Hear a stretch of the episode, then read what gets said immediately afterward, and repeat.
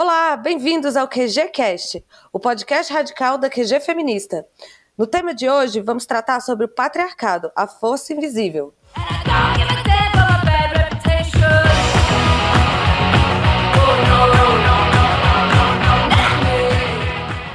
E para tratar desse tema extenso, estamos aqui hoje eu, Ariana Pequena, a mediadora desse debate, e também aqui no QG estamos com a Furiosa. Oi, Furiosa, tudo bem? Tudo bom, Ariana. E você? Tudo jóia por aqui. Pode falar um pouquinho pra gente o que, que você faz na QG Feminista? Quem é você? Eu colaboro com a QG Feminista desde o começo. Estudo feminismo radical já há alguns anos e eu tento escrever sobre tudo. Mas eu gosto muito de escrever sobre a teoria feminista mesmo e formas mais simplificadas de falar sobre teoria feminista, explicar conceitos, tirar um pouco do mundo acadêmico e trazer para nossa realidade. Legal. E aqui para debater com a Furiosa também, a gente tem a Brina ou Sassá. Oi, Brina. Olá, Ari, Furiosa, tudo bom? Oi, gente. Estou um pouquinho nervosa. Nunca falei para muita gente assim no QGCast, que vai ter muita gente, eu tenho certeza. É, eu cheguei no, no feminismo radical porque eu li uma palavra num blog de feminismo, o Lola escreva, é, escreva Lola escreva, e aquela palavra me chamou muita atenção. Eu fui atrás e acabei me deparando com o feminismo radical. Aquilo dali começou a responder muitas perguntas minhas e eu continuei fui adiante, né? Então tem aí também mais ou menos uns quatro, cinco anos que eu tô é, que eu me considero uma pessoa, uma feminista radical.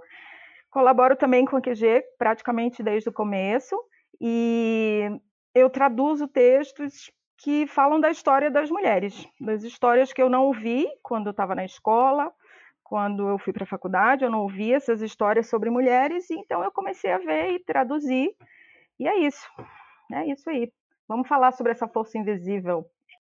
Pois é, começando por isso, né, por esse o que seria essa força invisível? Sassá, você pode começar falando disso? Por que, que a gente está falando do patriarcado como uma força e por que, que ela é tão difícil de ver?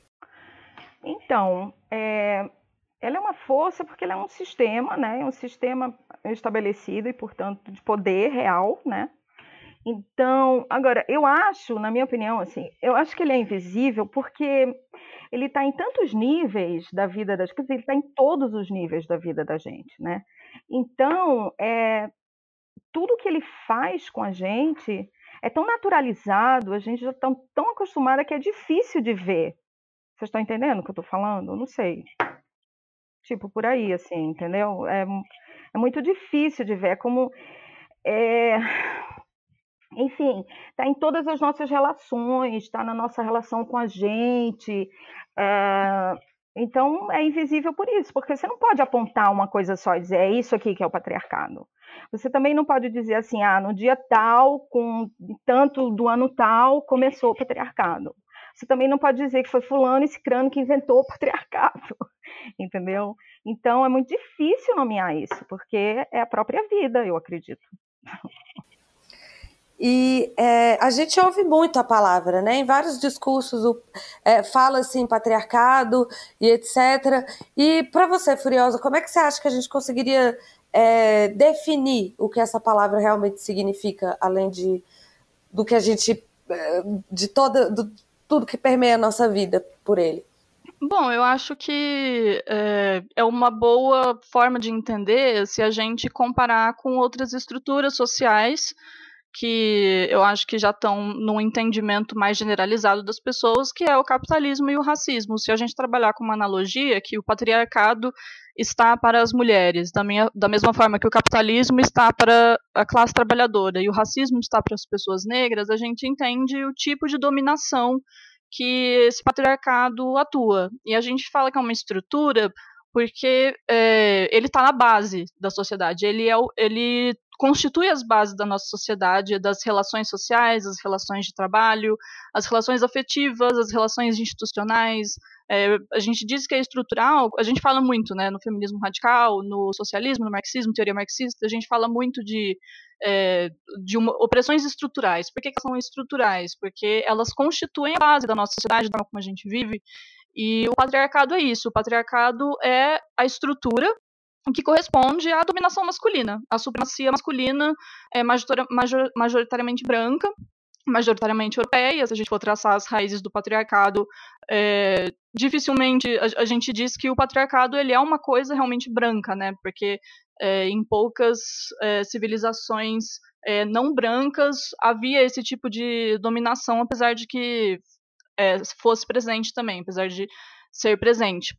Mas o patriarcado é, ele não é uma instituição, assim, uma estrutura ahistórica, né? Ele começou em determinado momento no tempo, apesar da gente não conseguir ainda é, arqueologicamente, historicamente, falar assim, ó, no ano tal, né? Como a Sassá disse, a gente não consegue apontar assim, no ano tal nasceu o patriarcado, a gente tem uma noção mais ou menos de quando ele nasceu, em torno de alguns 5, 6 mil anos atrás, né? Então, ele nasceu em determinado momento. Se ele nasceu em determinado momento, significa que ele não é inerente à humanidade, significa que a gente pode mudar. Então, que a dominação masculina, a subjugação da mulher não é uma coisa é, natural da humanidade, né? Não sempre foi assim, então não precisa ser sempre assim. Acho que isso é uma ideia que a gente precisa deixar claro quando a gente discute sobre o patriarcado. E as feministas radicais costumam dizer que é um sistema criado para controlar as capacidades reprodutivas das fêmeas humanas, das mulheres. É, é por aí, Brina? É, é, é mais ou menos aí essa, essa compreensão desse sistema de opressão e dominação contra as mulheres?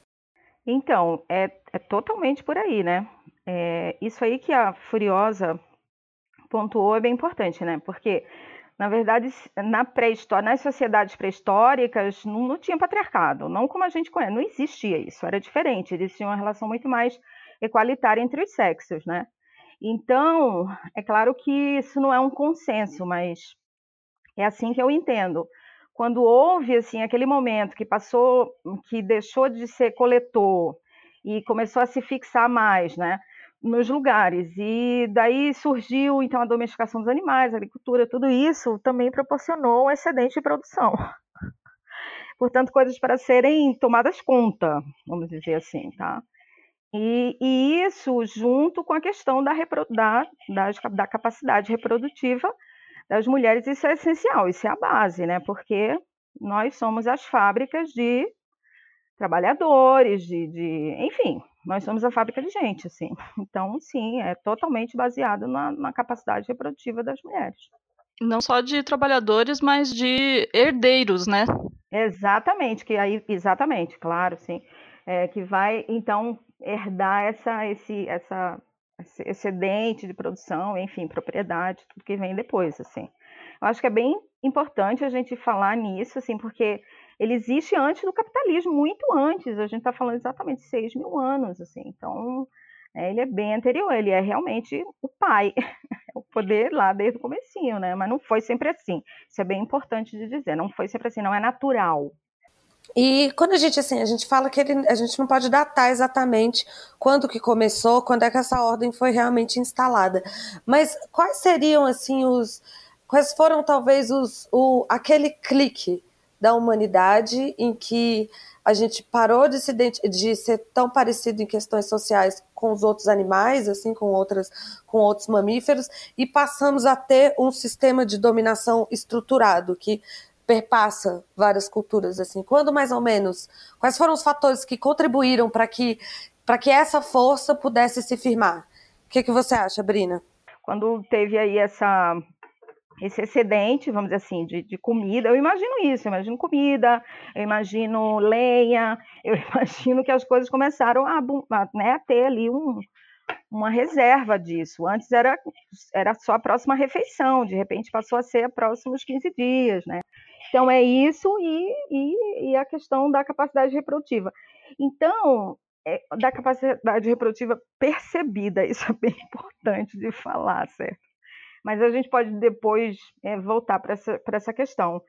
Então, é isso que você me perguntou? Não sei se é isso ou como ele se, ou como ele se manteve, assim. O clique, ah, você falou do clique, né? Assim, o que que pode, o, é, o que que favoreceu, né? Assim, é a religião, é o, a, a, criação de uma religião, a criação de uma sociedade estruturada de classes, assim, o, o, o que exatamente pode ter sido o, esse estalo inicial assim para essa dominação? A gente a gente diz muito sobre a conexão que existe entre patriarcado e capitalismo, né? Entre patriarcado e o surgimento da noção de propriedade privada. Então, é, ele se fortalece muito. O, o patriarcado, assim, a gente diz que o patriarcado é anterior ao capitalismo e à propriedade privada porque existia a dominação das capacidades reprodutivas da mulher antes, existia violência sexual antes, então é, não é uma coisa que está necessariamente ligada à propriedade e à divisão sexual do trabalho, né? Mas a partir do momento em que existe uma propriedade e que existe a necessidade de demarcar de quem que é a propriedade, de quem que vai permanecer essa propriedade, é, torna-se importante controlar as mulheres para que elas garantam herdeiros legítimos, né? E para usar as mulheres justamente como moeda de troca. Então, é, a Gerda Lerner, no, no livro A Criação do Patriarcado, ela fala isso, né, de como as mulheres elas foram começaram a ser usadas para formar alianças entre tribos, entre sociedades, né? Então elas eram trocadas ou vendidas ou oferecidas como oferta de paz, né? É, enfim, então sim, sim. Então tem bastante relação, então, é, é, o patriarcado com essa necessidade de manutenção de propriedade e de, do poder masculino sobre alguma coisa, seja sobre as próprias mulheres, a propriedade e as crianças também. Eu vou falar aqui um negócio só para complementar, que é o seguinte: é, o capitalismo, certamente, e a religião, né, gente? A religião, né? Porque, assim, braço direito e braço esquerdo porque é uma coisa impressionante. Inclusive, eu tenho cá para mim que é, a dominação começou, se, se efetivou muito através do, do apagamento de uma divindade é, que era uma fêmea, entendeu? Eu tenho muito para mim que isso daí passa, passa muito por isso mesmo, de, de uma, uma colonização também da, do, da, da, da divindade. É isso também. Só para complementar isso, é, é, interessante porque quando você vai ler, quando a gente começa a ler sobre é, a história da, é, de como que o cristianismo né, se é, institucionalizou, é, a gente vê que houve uma, uma campanha assim, ativa né, de apagamento das divindades femininas, de transformação das divindades femininas de outras religiões em, é, em demônios, né? A própria história da Lilith, por exemplo, que foi a primeira mulher criada. Então, existem vários trechos, inclusive, que é, estavam na Bíblia, que eram textos bíblicos e que foram retirados depois para institucionalizar esse poder masculino. Então, por, por exemplo, esse trecho da Lilith, é, existem evidências de que na própria Bíblia, inclusive, isso é muito louco de pensar, na própria Bíblia existiria uma parceira, mulher de Jeová, uma mãe, né, o que faz muito mais sentido, porque em todas as outras grandes religiões, ou você tem vários deuses e deusas, é politeísta, ou você tem uma mãe, porque a deusa mãe é a deusa que dá vida, né? E a gente, assim, a, a mulher sempre foi considerada um, uma divindade na Terra, porque ela tem a capacidade de dar vida, né? Nunca houve só um pai, um deus, né? Então, é, a institucionalização do, do, realmente do cristianismo e das religiões é, monoteístas patriarcais realmente teve uma função de. É... O, próprio, é, o próprio mito de Adão e Eva, né? É, é uma coisa impressionante. Outro dia eu li uma coisa que eu ri, aquele riso desesperado, meio triste, mas você ri, né? Enfim, é alguém dizendo assim: o primeiro pecado de Eva foi comer, né? Velho, eu ri muito quando eu li sobre isso. Eu nunca tinha pensado desse jeito, mas eu achei extraordinário, entendeu? Porque, ah, vamos combinar, é porque é difícil. Não, vou, não vamos falar mal de religião aqui, não, mas é uma coisa impressionante, assim. Realmente deu toda uma. Deu um gás muito grande nesse, nessa coisa invisível aí que a gente está falando. A Mary Daly, uma teórica feminista radical lésbica também, ela fala no livro dela, de Ecology, ela fala muito do patriarcado como uma, como uma religião de inversão da ordem da natureza, né? Ou seja, ele cria esse Deus Pai que é contrário a toda a lógica natural. É, é na verdade, é ativamente antinatural que coloca na mão do, do, do, macho a reprodução da espécie, quando a gente não consegue observar isso na natureza, né? Por mais que machos às vezes possam. Pois é, um Deus criador de vida. Um Deus criador de vida. É o Deus que dá vida, olha isso. O Deus e o Filho, é, exatamente. Não, é muito louco. Se a gente fosse assim, né, visar pelas ordens naturais, pelas coisas que a gente vê, né, pelas, pela, pela natureza em si, né, pela ciência da natureza, da visão, da... não teria como isso acontecer. É uma inversão, né, dessa ordem. Mas, é, voltando aqui para como ele afeta praticamente na vida das mulheres quais são os exemplos, assim? Tem os exemplos óbvios também, mas que vocês diriam que serão, seriam os grandes exemplos de, desse, dessa afetação que as mulheres acabam sofrendo no mundo patriarcal? Porque, assim, para mim, o que, o que o feminismo radical fez, assim, de mais extraordinário, que eu me lembro, assim, foi que ele me explicou por que, que as mulheres estão há seis mil anos nesse lugar. Se isso não é natural, como isso aconteceu? Tá entendendo? Eu não entendia isso. Eu não entendia, eu não compreendia isso. Então, o feminismo radical me fez compreender que é violência, violência sexual. E isso é um entendimento que eu considero, assim, talvez um dos maiores que o feminismo radical me trouxe, entendeu? Então, a gente pode também dizer que a socialização ela vai é, começar de qualquer, ela vai ser feita de qualquer maneira, entendeu? Mesmo que você tenha os pais mais descolados do mundo, é, não interessa, porque o mundo interage com essas crianças, com esses bebês, de uma maneira que já vai moldando o cérebro desses bebês. E a gente está falando de mudança, é, de mudança de mudança no cérebro mesmo, nas estruturas, entendeu? Então, porque o cérebro é esse, esse órgão plástico que vai se moldando de acordo com o estímulo que ele recebe.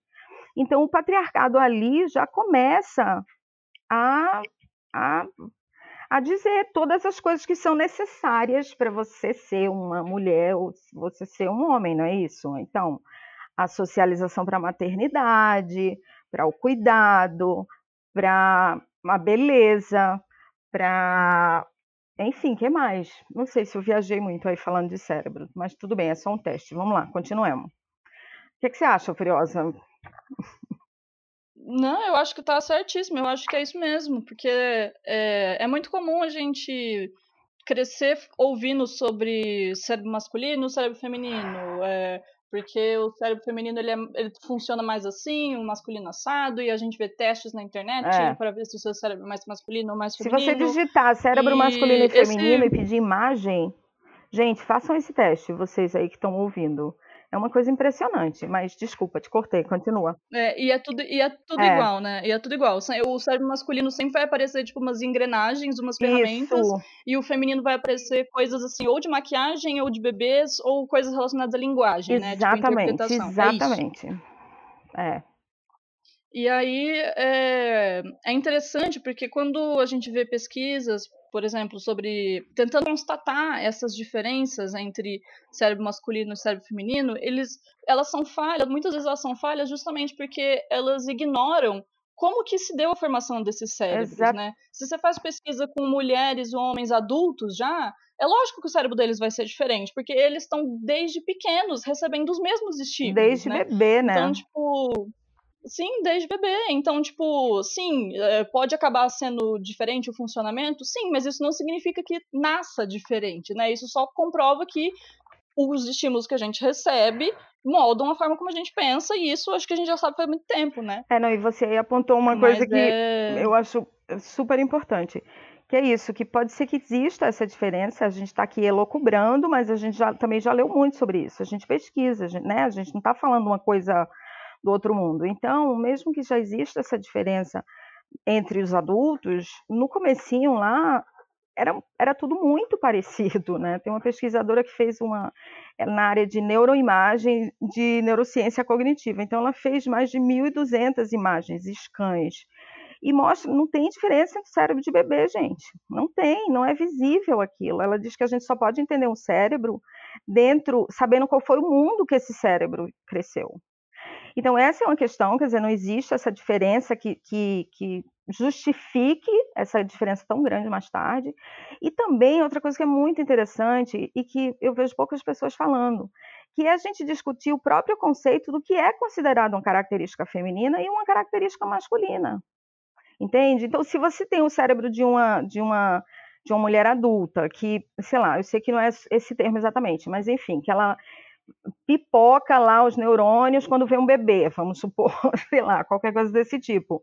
É, isso daí não é uma característica feminina, entendeu? Assim, gostar de bebê não é uma característica feminina. Por que isso é considerado uma característica feminina, né? Então, assim, o próprio conceito do que é feminino e do que é masculino, uma coisa que aparece muito nessas imagens do, do, da internet de cérebro de mulher e de homem, é que o do homem tem sempre escrito lá no meio, assim, sexo, são, são, são só pensam em sexo, né? Enquanto que mulher varia, é como você falou, vai ter maternidade, vai ter conversar, vai ter, né? Velho, por que sexo é uma característica masculina? Pensar em sexo, né? Enfim, eu acho que também é uma coisa que vale a pena a gente questionar o que é que é. Por que, que é uma coisa considerada feminina e outra masculina? Que é, na verdade, a essência disso aí também, né? Sim, e é uma coisa muito superficial, né? Porque se você para para pesquisar sobre cinco minutos, em cinco minutos, sobre qualquer das características que a gente diz que é feminina ou masculina, você vai ver que a maioria delas, a maioria absoluta delas, são coisas muito variáveis historicamente, né? As coisas claro. que são consideradas masculinas e femininas. Então, tipo, como que você vai associar isso a uma, a uma natureza inata do ser humano uma característica é. que é socialmente historicamente variável, né? Então, essa coisa, Exatamente. a gente costuma usar o exemplo de gostar de rosa e gostar de azul, né? Rosa e azul Isso. serem as cores, né, de meninas e de meninos. É, eu acho que no século XVIII, XVII, mais ou menos, o azul era cor de menina e o rosa era cor de menino, porque rosa é, era um vermelho é uma variação mais de vermelho. claro, né? Sim, o vermelho está associado à guerra, sangue, à violência, à dominação. E vermelho era uma cor masculina, então rosa era cor de menino por conta disso. E o azul está associado ao céu, é pacífico, é calmo, então azul era cor de menina. Então como que você, como que a gente chega hoje no século XXI e fala que é o contrário e associa isso então a gostos como se isso comprovasse que aquele bebê com vagina é uma menina e aquele bebê com pênis é um menino. Pois é, né? Pois é, cara. Pois é, pois é. É inacreditável. E é interessante também a gente a gente ressaltar que essa essa diferenciação, né, entre é, machos e fêmeas, né, homens e mulheres, bebês ainda, é, recém-nascidos, ela acontece porque existe esse interesse de dominação, né, de socializar os homens para violência, para conquista, para violência sexual, inclusive, e socializar as mulheres para esse lugar de submissão. E existe um beneficiário, né, dessa, dessa interação.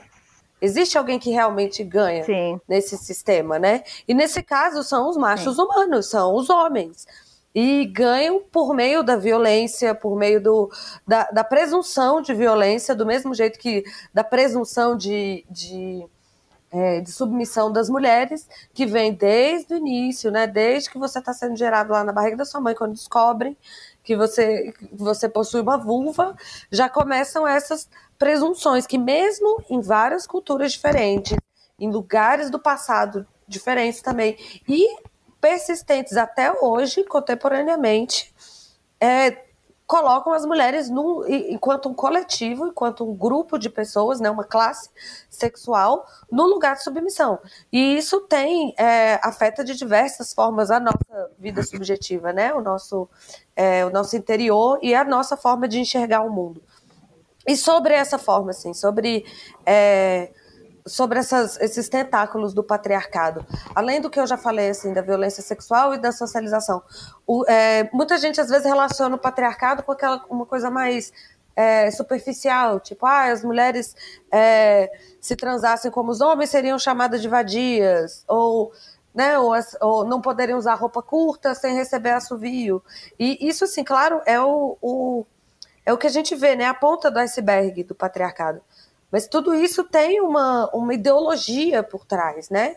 Por que, que os padrões são tão diferentes? Por que, que, que para homens são julgados de uma forma enquanto mulheres são julgadas de outra forma? O que, que vocês acham disso? Assim? É, retomando um pouco, você falou de uma coisa interessante que eu acho que vale a pena a gente comentar, que foi uma coisa que a Brina falou há um tempo atrás, que é, o que mais chamou a atenção dela na teoria feminista foi a questão de é, explicar como que esse sistema tem se mantido durante tanto tempo, né? Isso. Porque a primeira coisa que a gente pensa, né? Tipo, ah, tá, a gente se depara com a informação, então, de que é, o patriarcado tem aí em torno de 5, 6 mil anos. Então, é, a primeira coisa que a gente pensa, então, uai, mas é, se tá aí há 5, 6 mil anos, como? Não houve resistência das mulheres? É, se está aí há tanto tempo é, num poder tanto tão absoluto, então será que isso realmente não faz parte da nossa natureza? Será que não faz parte da natureza feminina, né, estar subjugada?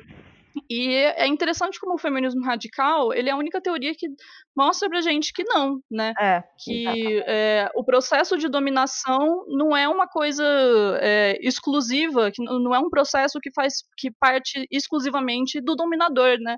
É. é eu acho que é a Simone que tem aquela frase que é, o dominador, o opressor, ele não seria tão bem sucedido se ele não tivesse cúmplices entre os próprios dominados, né? E o que, que significa isso? Que não que as mulheres achassem bom serem subjugadas, serem oprimidas. É, muitas vezes a gente faz isso, as mulheres fizeram isso, e nós fazemos isso ativamente até hoje por uma questão de sobrevivência, né? Isso. Então a gente se submete a diversos rituais e a diversas noções patriarcais no nosso dia a dia mesmo, porque a gente sabe que é, a gente precisa daquilo para continuar vivendo, para conseguir um emprego, para conseguir socializar, para conseguir sair na rua, né?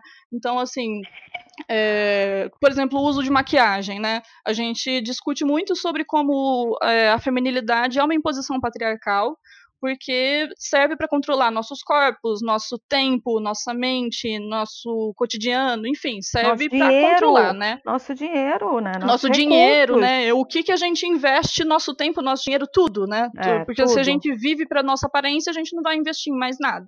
É. É, e a gente, e mesmo quando a gente toma consciência disso, né, de todos os, é, de como a feminilidade ele é um, é um processo que nos é imposto e como é uma coisa prejudicial mesmo, é, muitas vezes a gente se vê obrigada a usar maquiagem, a usar um salto, a colocar uma saia, porque é, assim não vão encher nosso saco, a gente não vai ser questionada, a gente não vai ser violentada, né?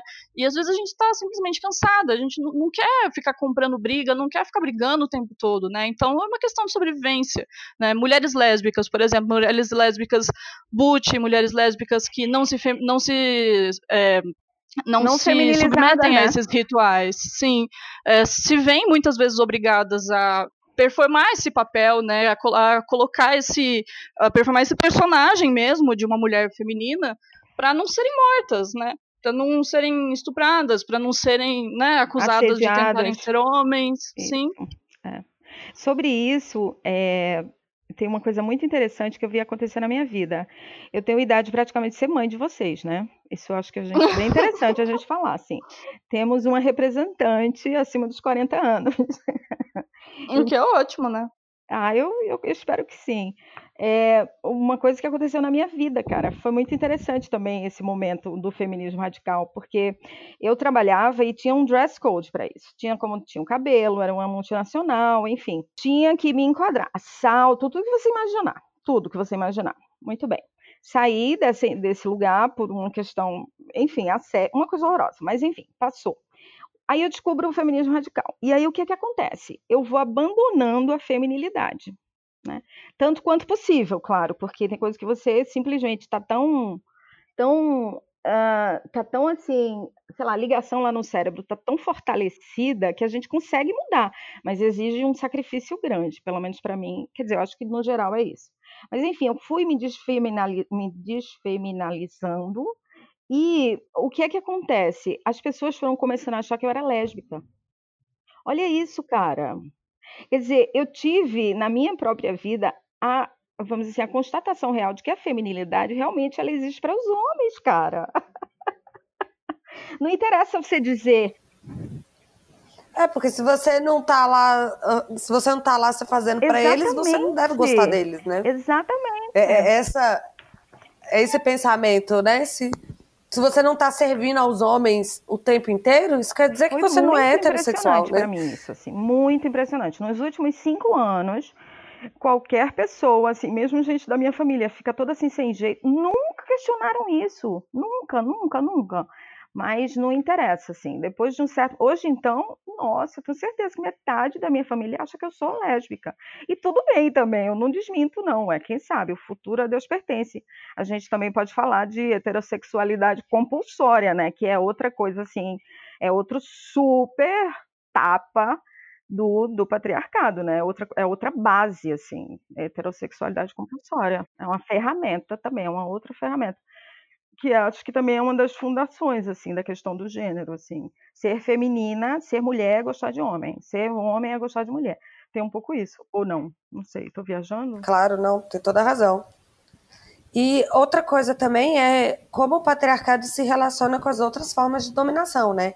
Então, a gente fala que ele não nasceu como capitalismo, mas ele é altamente simbiótico, né? As noções do capitalismo e do racismo também. Eu gosto muito da, da Bell Hooks, que ela fala do patriarcado capitalista supremacista branco, que é, é, é essa é. união de forças, né? Tanto da, da, da, discriminação racial e da violência racial, junto com a violência contra o trabalhador, mais a violência contra as mulheres, né? Então é um é esse combo que acaba afetando desproporcionalmente até principalmente a vida de mulheres negras e pobres, que acabam sendo o, o, o, o grande afetado né, por todo essa, esse sistema de dominação. E o que, que, vocês acham que podem comentar sobre essas, é, sobre essas tensões raciais e do capitalismo em, em, é, em, juntamente com o patriarcado? Eu acho que o patriarcado é, é, tem muita relação o patriarcado com a, a noção de, de colonialismo, né? De colonialidade. O, o patriarca. É, eu não lembro quem que disse isso, foi alguma feminista aqui latino-americana que disse que o gênero foi a primeira forma de colonização, porque é você impor a determinado grupo social que é, tem, detém algumas características que os agrupam, né? Então, no caso, as mulheres têm a característica biológica que os agrupam. É você impor esse grupo determinados papéis, determinadas características, né? E isso acontece, o mesmo processo aconteceu é, com os povos racializados, né? O, o, os europeus chegaram e é, impuseram aos povos racializados determinados papéis sociais, determinadas características, com base no fenótipo, né? Então, a raça, por isso que a gente diz que a raça é uma construção social.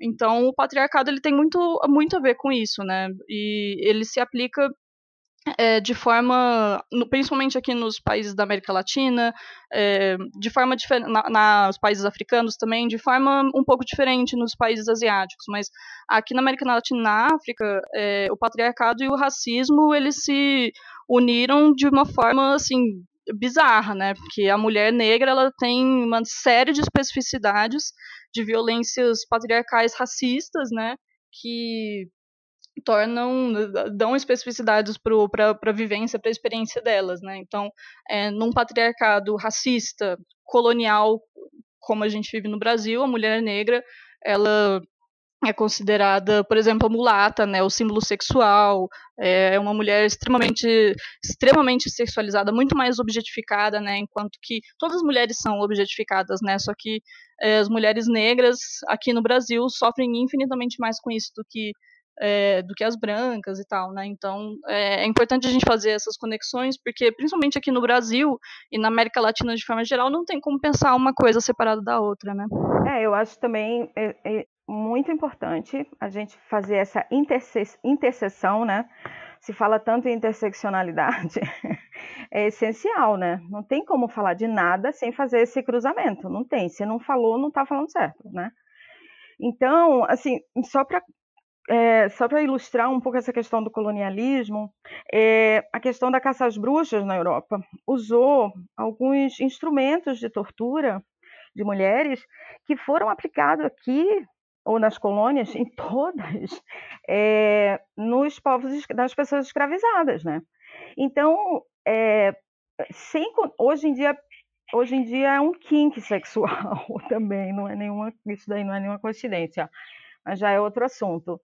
Então, assim, é, eu, eu acho essa definição de, de que foi a primeira colonização fantástica, porque a gente tem, eu, eu, procuro partir do pressuposto assim, de que é, essa questão do patriarcado é a base e, e, foi se e foi chegando outras que foram fortalecendo extremamente. Então, quem está nesse cruzamento, como a gente está falando aqui, uma mulher negra, pobre, é claro que ela vai, ela, os três eixos vão agir sobre ela de uma maneira muito mais forte. Isso é uma questão de lógica, não é? Como a Furiosa falou também, né? Isso aqui no contexto da América Latina e de países colonizados, é, é, essa junção patriarcado-racismo é, é de fato muito cruel, né? E foi a base da colonização também, né? Os povos é, entre dentro da mesma comunidade colonizaram suas mulheres para colonizar o mundo logo em seguida, né?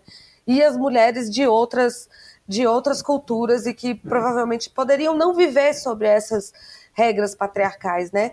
Uma das coisas do patriarcado Sim. também é a total eliminação de vestígios de sociedades em que ele não existiu. Então, há, há, pelo menos dois mil anos, a gente não tem história sequer, né? Narrativas, sejam religiosas, sejam históricas Sim. mesmo, de, de é, sociedades em que essa não foi a regra, né? Então ele se porta como a verdade universal, né? Como a natureza, sendo que isso tudo é, é, é, assim como o colonialismo, assim como o racismo, né? A, a supremacia branca e o próprio capitalismo foram se é, se fundamentando como, como o natural do nosso mundo, enquanto no fato, de fato são ideologias né, que guiaram o nosso mundo e que guiaram também é, a história, a história dos povos, tanto dos colonizadores quanto dos colonizados. E é, para terminar, mais ou menos, é, eu queria que vocês comentassem como é que a gente combate, então, já que é essa força invisível que quando a gente toma toma contato com ela, a gente percebe é, a quantidade de tentáculos e, e forças envolvidas, né? Então, quando a gente fala de patriarcado, temos que falar de maternidade compulsória, de heterossexualidade compulsória, de violência sexual, de colonização, de racismo, de propriedade privada e mulher como meio de troca. Como que a gente luta contra essa força? O que, que mulheres organizadas podem fazer para tentar quebrar esses grilhões, né? Esses grilhões que às vezes vêm representados de pulseira, às vezes vêm representados de, de grilhões mesmo, às vezes são é, algemas, enfim. Como lutar contra isso? O que, que vocês diriam aqui, até para as nossas ouvintes que provavelmente devem estar um pouco em pânico, mas como combater? O que seriam atitudes antipatriarcais e e de fato feministas que porque o feminismo é um pouco isso, né? É, é, a é contra-ideologia de que o patriarcado é uma ordem natural, né? De que, é, que, ele, é, que ele é natural da nossa espécie. Ao contrário, né? Ele foi criado e ele pode ser combatido. Mas como, meninas? Como? Digam para nós. Como que a gente pode fazer isso? Eu acho que tem várias etapas. São, são muitas coisas, né? Não tem uma... A, a resposta... Essa é a pergunta de um milhão, assim, de dinheiros. Porque é uma resposta bem difícil, né? Mas eu acho que tem várias coisas que vão, que podem ir fortalecendo isso. É, várias pequenas coisas até. A gente pode começar como o básico, que é acreditar em outras mulheres, por exemplo. Eu acho que isso é um bom começo, assim tentar. Eu acho que é a Mary Daly que fala também em ginocentrar, não sei, Mari, me confirma aí. O nosso. É ela sim, ela sim, ela usa esse é? Acho que várias outras também. usam também, né? Mas ela. É, eu vi uma palestra dela ontem, estou com isso aqui assim, bem, bem impactada, vamos dizer assim.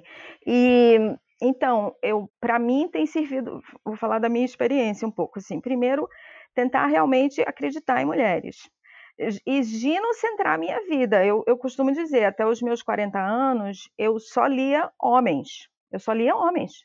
Eu só sabia a história de homem. Eu só sabia as coisas que os homens fizeram eu nem sabia que existiam outras histórias. Então, os meus próximos 40 eu quero dedicar todas as mulheres. Isso na hora de ler um livro, para mim, é uma coisa que é definitiva, por exemplo.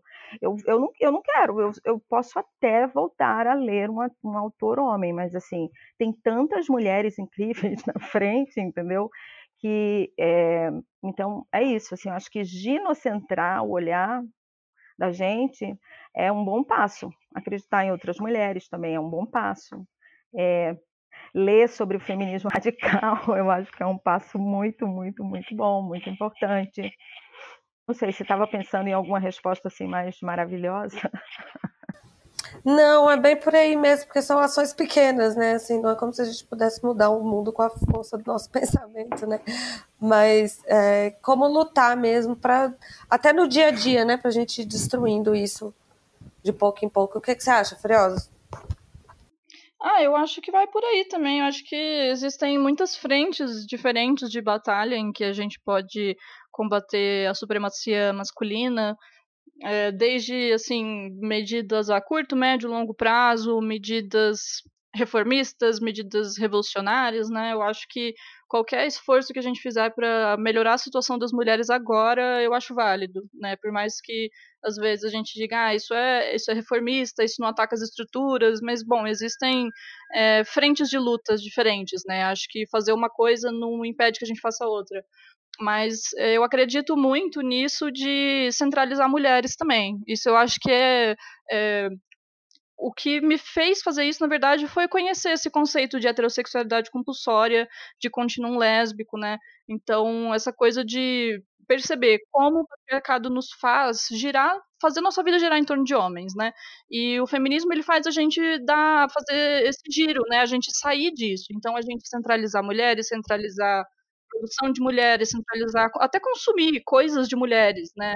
E trabalhar com mulheres e resgatar a nossa história, resgatar a historiografia de mulheres, coisas que mulheres escreveram, mulheres escrevendo sobre a nossa história, a história de mulheres. Por isso que é muito interessante a forma como, como você começou a, a traduzir traduzindo histórias de mulheres, né? E é, uma, é um tema muito recorrente é, no feminismo, no feminismo radical, no feminismo materialista, nas feministas da, é, autônomas da diferença, né, é sobre isso, falando sobre isso, da gente resgatar o que mulheres fizeram, né, porque é, grande parte do esforço do patriarcado tem sido isso, de nos apagar, apagar nossas conquistas. Literalmente, né, literalmente, é, porque a gente, sim. a gente ouve falar, parece que nunca houve mulher cientista, mulher filósofa, mulher engenheira, você pensa que isso não existiu, gente, a gente, eu nem pensava sobre isso, gente, olha que loucura. Olha que loucura, eu fico louca com esse negócio. Acho que antes de tentar qualquer outra coisa, a gente tem que nos valorizar, perceber que nós temos valor, que nós temos produção, nós temos história, então que a gente pode, a gente deve se centralizar. É, perceber que a gente resistiu. São seis mil anos de resistência. Essa que é a verdade, entendeu? Hoje eu vejo assim, a gente está aí, apesar de tudo, apesar dessa violência louca, violência física, violência psicológica enorme, né? A gente está resistindo, a gente está aqui, está produzindo, tem muita coisa maravilhosa. Eu acho que isso é bem importante. Bom, meninas, muito obrigada. Foi ótimo conversar com vocês. É, espero que os ouvintes tenham gostado uhum. também, que isso tenha ajudado a, a elucidar algumas questões sobre o patriarcado na cabeça de todo mundo. E se vocês puderem se despedir, mandar um tchau para todo mundo. É, é para despedir, eu gostaria então de, de fazer umas indicações de leitura, né, para quem quiser saber mais. A gente baseou muito dessa conversa num livro que chama Criação do Patriarcado, que até esse ano só tinha edição em inglês, mas agora uma colega nossa traduziu e vai ter, vai ser vendido é, a tradução, A Criação do Patriarcado de Gerda Lerner. Também tem um livro que chama Teorizando o Patriarcado, da Silvia, Sylvia Walby. Eu, acho, eu não sei se tem em português, mas tem no nosso Medium, futuramente no nosso site, para ser baixado em inglês. É, tem mais alguma, algum texto que vocês lembram, meninas? É o Gynecology, da Mary Daly, que Sabrina citamos aqui, que infelizmente é um, é um livro só, que só tem inglês, não tem tradução. É, eu diria, eu sugeria ou eu sugiro procurar uns vídeos da Gail Dines, é uma feminista radical que a gente estava falando aqui tem muitas frentes, né? A frente dela é contra a indústria da, da exploração sexual, mais especificamente a pornografia. E eu indico os vídeos, os, tem um vídeo dela que é bastante esclarecedor, fala sobre sobre feminismo radical, fala sobre capitalismo, fala sobre racismo, e é óbvio que eu não tenho esse nome aqui agora, mas depois da edição a gente vai dar um jeito de aparecer para todo mundo. Então tá bom, pessoal, até o próximo programa e fiquem de olho no QGCast. Um beijo. Valeu, gente. Tchau, tchau.